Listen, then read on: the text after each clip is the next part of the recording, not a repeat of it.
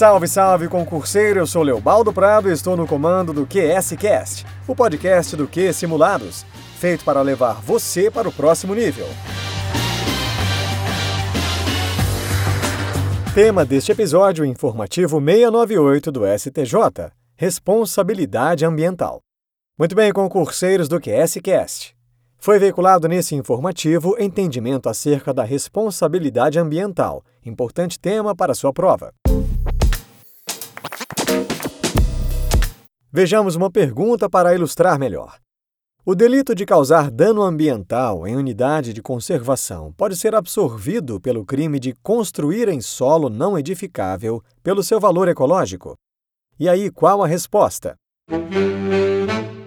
A controvérsia submetida ao exame do STJ se referia à possibilidade de aplicação do princípio da consunção para que o delito do artigo 40 da Lei nº 9605 de 1998 qual seja causar dano ambiental em unidade de conservação, fosse absorvido pelo crime do artigo 64 da mesma lei, que se refere a construir em solo que, por seu valor ecológico, não é edificável. O dano causado pela construção em estação ecológica se encontra efetivamente absorvido pela edificação irregular.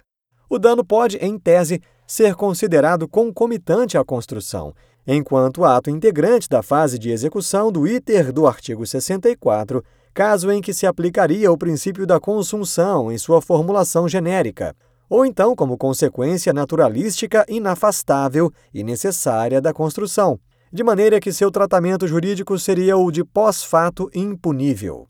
De todo modo, o dano à unidade de conservação se situa na escala causal da construção irregular nela exaurindo toda a sua potencialidade lesiva. Nesse esteio, segundo o entendimento do STJ, o delito de causar dano ambiental em unidade de conservação pode ser absorvido pelo crime de construir em solo não edificável pelo seu valor ecológico. Estude esse assunto para gabaritar na prova.